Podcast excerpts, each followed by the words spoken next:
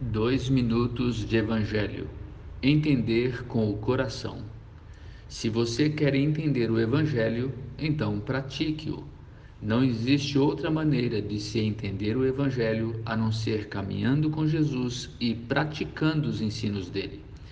Você pode ser um excelente intérprete de textos e discursos, poderá até explicar cada palavra do ensino de Jesus e não entender nada.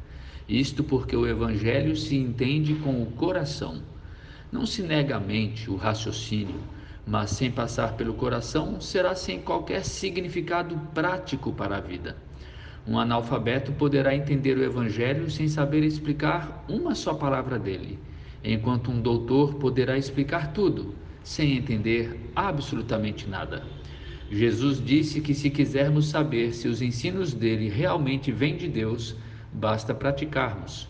O mandamento que resume o Evangelho é o amor. Se quisermos entender o Evangelho, somos chamados a viver o amor em nossa vida. O apóstolo Paulo disse que, ainda que eu saiba todos os mistérios e todo o conhecimento, se não tiver amor, nada serei.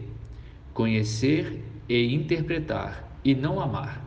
Saber explicar cada palavra do Evangelho e não amar é não entender nada do Evangelho.